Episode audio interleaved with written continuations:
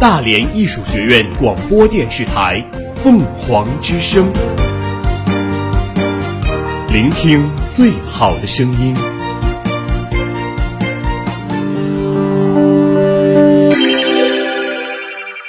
今日天气：今天大连晴，最高温度十六摄氏度，最低温度六摄氏度，空气质量优，紫外线强度中等，昼夜温差较大，傍晚清晨外出注意保暖。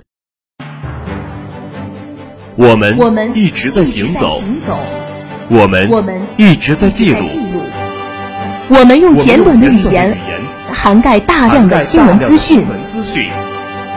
凤凰早新闻，凤凰早新闻，感受传播的力量。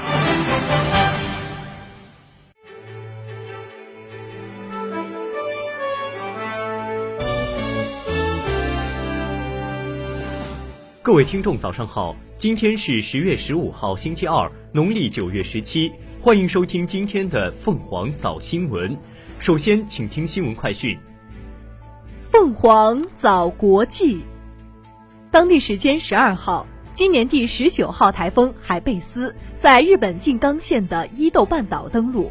据日本共同社报道，截止目前，台风导致的死亡人数已上升为三十三人，另有十九人失踪。东京、神奈川县等地约四十二万户停电。当地时间十二号，土耳其军队继续通过空袭和炮击等方式打击叙利亚库尔德武装。在当天的行动中，土耳其军队控制了叙利亚北部的重要边境城镇拉斯艾因。土耳其国防部称，这是和平之权行动发起以来所取得的最重大进展。诺贝尔文学奖揭晓，爱尔兰作家约翰·班维尔当天接到一个报喜电话，事后证实是恶作剧。主办单位瑞典学院正在进行调查。十二号，美国路易斯安那州新奥尔良一在建酒店发生垮塌，事故造成一人死亡，十九人受伤。目前，这幢建筑仍处于不稳定状态，附近人员已被撤离。李洛渊将于二十二到二十四号对日本进行访问，并以韩国政府代表的身份出席二十二号举行的德仁天皇即位仪式。土耳其宣称占领叙利亚边境重镇，库尔德武装予以否认。当地时间十二号，沙特国家通讯社援引沙特国防部的消息称，根据沙特王国和王储的指示，沙特将接受更多美军和美国军事装备进驻沙特。美国国防部长埃斯珀早前已批准向沙特增派美军和装备，增兵涉及战斗人员数量约三千人。凤凰早国内，国家主席习近平在加德满都总统府会见尼泊尔总统班达里，两国元首共同宣布，双方将本着同舟共济、合作共赢精神，建立中尼面向发展与繁荣的世代友好的战略合作伙伴关系。庆祝人民空军成立七十周年航空开放活动新闻发布会在北京举行。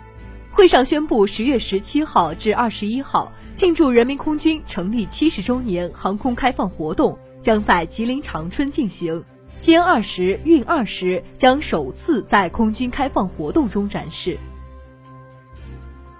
山东省委全面深化改革委员会第五次会议暨中国上海合作组织地方经贸合作示范区建设专题会议召开，传达学习中央全面深化改革委员会第九次、第十次会议精神，讨论审议有关改革文件，研究推进上合示范区建设，安排部署下一步工作。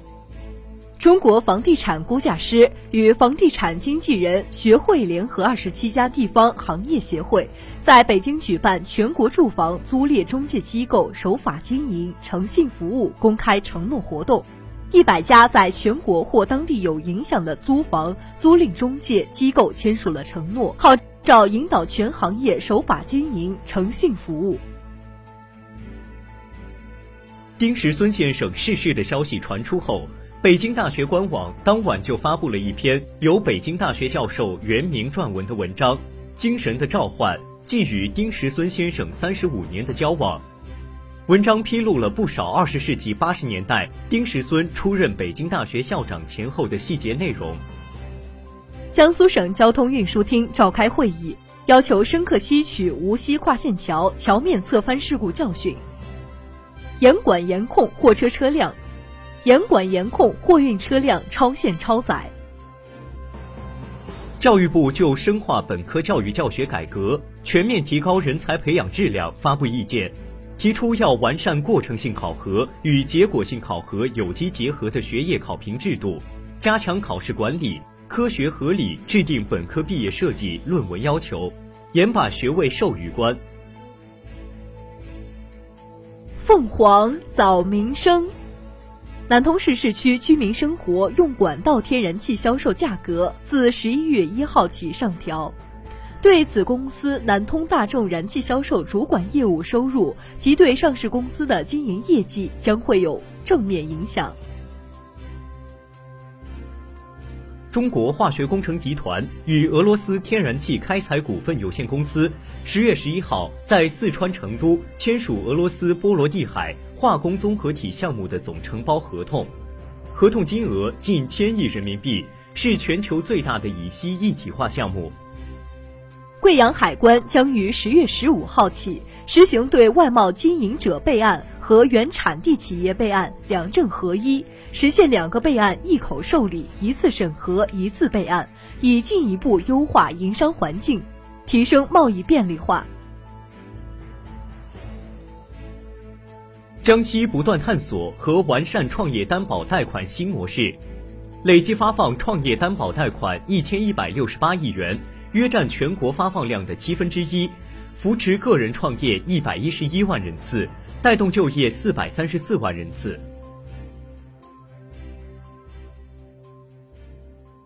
今年前三季度，全国安全生产形势总体平稳，各类生产安全事故起数和死亡人数同比分别下降百分之二十点三和百分之十八点五。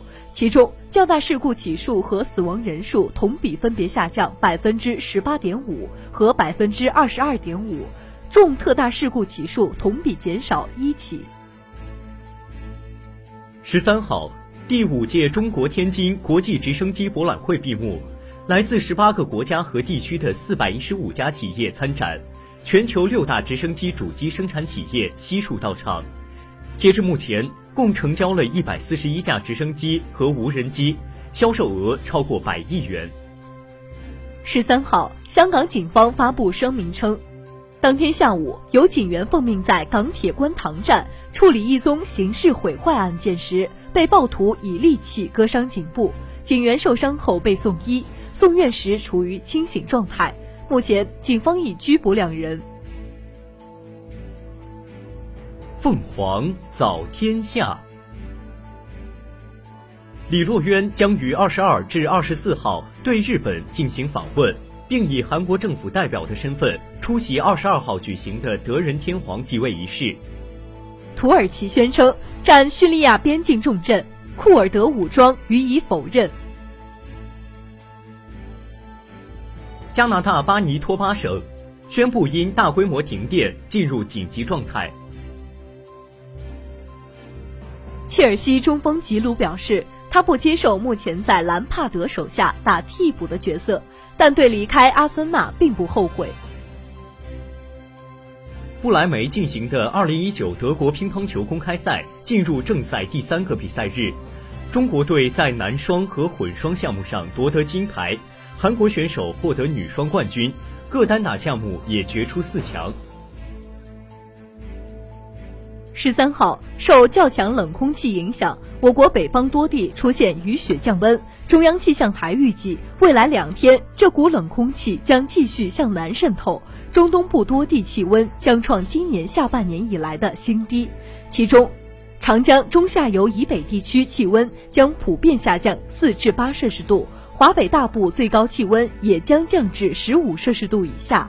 在冷空气影响下，未来两天我国雨水也会增多。近日，内蒙古鄂尔多斯警方发布消息，破获了公安部督办的非法买卖、持有、制造枪支系列案，共抓获犯罪嫌疑人十二人，缴获各类枪支二十支，射钉弹，起爆用电雷管及制枪工具若干。在日本两国国际馆，ONE 冠军赛的草量级冠军，来自中国的熊静南降级到原子级，挑战现役拳王李胜洙失败，在第五回合被裸脚降服，未能一统两个级别。凤凰早校园。近日，辽宁省委常委、宣传部部长、教育工委书记张福海一行来我校调研指导工作。省委宣传部副部长孙成杰、省委教育工委副书记、省教育厅副厅长李庆才、省委教育工委组织部部长李红军、大连市政府副市长温雪雄、市教育局局长赵阳等相关领导陪同调研。辽宁省委常委、宣传部部长、教育工委书记张福海一行首先参观了我校图书馆一楼的实践教学成果展。教育工委书记张福海一行首先参观了我校图书馆一楼的实践教学成果展校史馆，对我校的快速发展和实践教学等方面成果予以充分肯定，对我校的和平三部曲、丝路青春、追梦青春等剧目的成功展演和在社会的影响予以高度评价。随后，在党委书记、董事长王前俊、驻校执行董事王晶、校长姜茂发。总督学于爱华等学校领导的陪同下，参观了我校的戏剧影视与传媒学院、音乐学院、服装学院的特色实训室。张福海部长指出，大连艺术学院的办学非常有特色，将课堂教学与实践教学相结合，突出艺术实践育人，契合艺术类学生的自主意识强、求新求异的个性特点，有新意、有创意。充分展现了艺术院校的办学优势。学校将思政教育与艺术教育相融合，立德树人是学校的根本任务。学校以办党和人民满意的艺术大学为目标，突出习近平新时代中国特色社会主义思想，铸魂育人，将思政课和艺术实践相融合，不搞两张皮，将课堂教学带入思政教育，将学生实践带入思政教育。让师生自然而然地接受了思政教育。张福海表示，继续总结和推广追梦青春的经验与继续总结和推广追梦青春的经验与做法。文艺精品具有极强的意识形态，学校通过思政课音乐剧《追梦青春》的创作与展演，引起了社会强烈反应，将思政小课堂与社会大课堂有机结合起来。今天专门来看看追梦青春诞生地到底是什么样子。你们用艺术形式精彩纷呈思政课，青年学子和广大观众在心灵的震撼中，既获得了艺术享受，又深刻体悟到了思想政治理论课的精神内涵和魅力。他表示，省委宣传部、教育工委、教育厅。将继续对学校以追梦青春为例的思政课改革创新再调研、再研究、再总结、再提高，努力做好追梦青春的扶持与推广工作。以上就是今天新闻快讯的全部内容。主播武晨玲、高世达，下面您将听到，下面您将听到凤凰早新闻热点转评。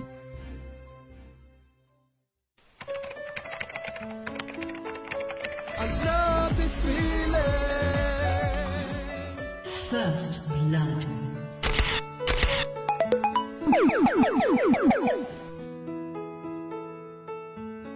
如果这样的生活充斥了八小时之外，还有时间读书吗？书是人类进步的阶梯，请给读书留个位置吧。妈，我考上大学了。孩子，上了大学要好好学习呀。以后要靠你自己了。First blood。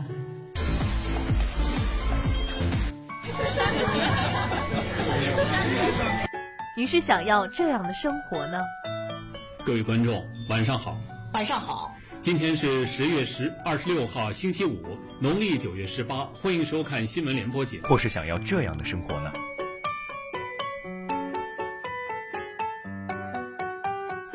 我不是天生的主角，可是我。不想一辈子渺小。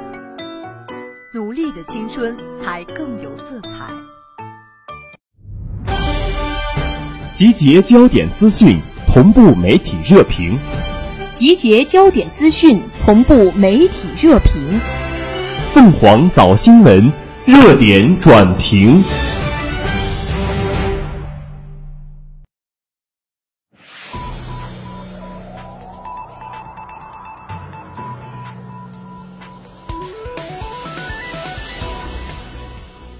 各位听众，大家好，欢迎收听热点转评。说起白血病，大家的印象可能都来自于电视剧，主角们大多面色惨白，身体弱。实际上，白血病有二十多种，有一种急性早幼粒细胞白血病，发作时又急又快又凶狠。这种白血病有多恐怖？有句词语“上吐下泻”就是为它定制的。患者牙龈、消化道、尿道都可能出血，可以说是上面吐血，下面尿血，生命进入倒计时模式。据统计，这类患者百分之九十半年内死亡，最快只要三天。也难怪白血病的另一个名字是血癌。但就是这样一个恐怖的恶魔，被一个中国人征服了。这个人就是医生王振义。故事要从一九五九年讲起。医学博士王振义在跟血液病打了多年交道后，工作重心转移到白血病研究。王振义热情地投入工作，可结果是冰冷的。半年，六十多个病人，想尽办法治疗，他却只能眼睁睁看着患者一个一个死去。一名医生面对如此结果，每分每秒都是煎熬。这样的煎熬还不是一天两天，一晃二十多年的青春过去了。王振义没有什么重大收获，人生没有几个二十年，但他没有放弃，直到二十六年后迎来了转机。一九八五年，在上海儿童医院的一间病房里，白血病的死亡阴影笼罩了一位五岁的小女孩静静，她发着高烧，口鼻流血，内脏器官多处感染，生命危在旦夕。小静静的爸爸妈妈当时就跪下了，苦苦哀求。不是王振义不努力不救人，当时确实没有好办法，全世界都束手无策。国际上主流方法是化疗，但治疗率只有百分之十到百分之十五，外加当时国内条件差，几乎没人承担得起。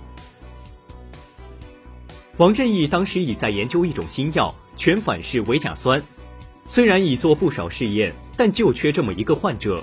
如果能试用新药，孩子就可能得救。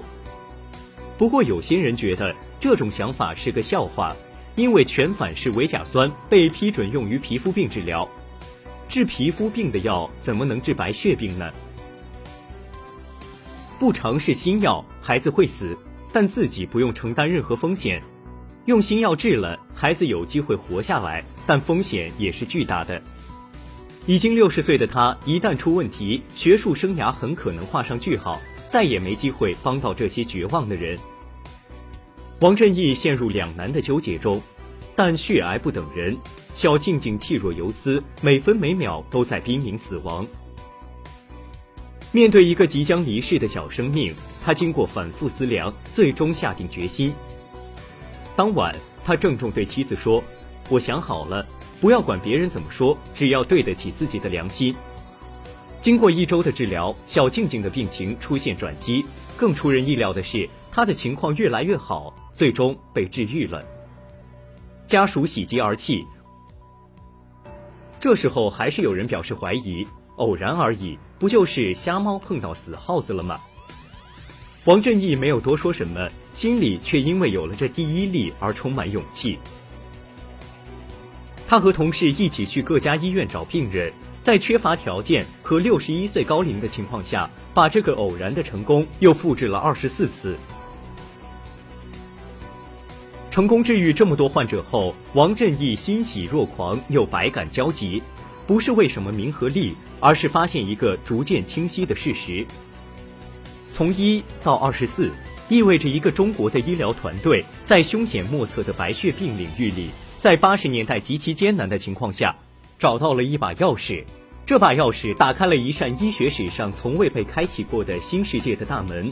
更重要的是，必将挽救无数生命，推广新疗法和新药。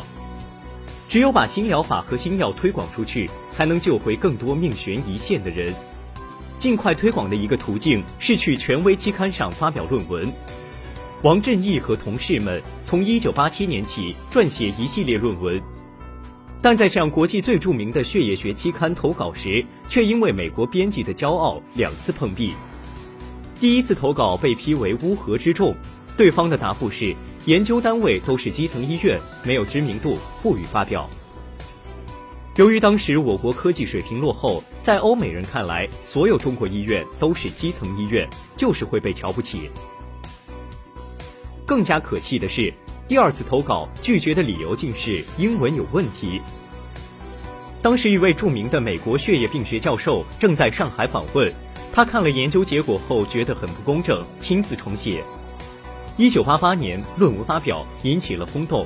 这一疗法被誉为血液病治疗的中国革命，也被接地气地称为“上海方案”。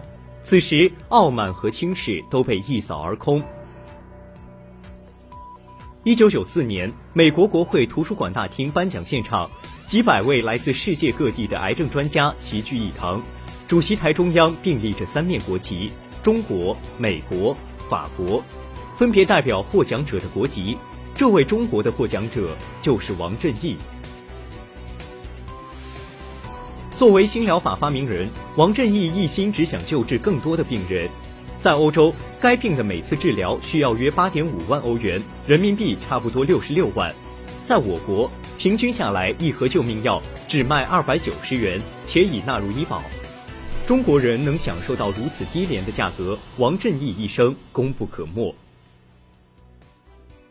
为表彰王振义的贡献，国际小行星中心将第四万三千二百五十九号小行星永久命名为王振义星。以上就是今天凤凰早新闻的全部内容。主播高世达，下载蜻蜓 FM 搜索大连艺术学院，可以同步收听我们的节目。我们下期再见。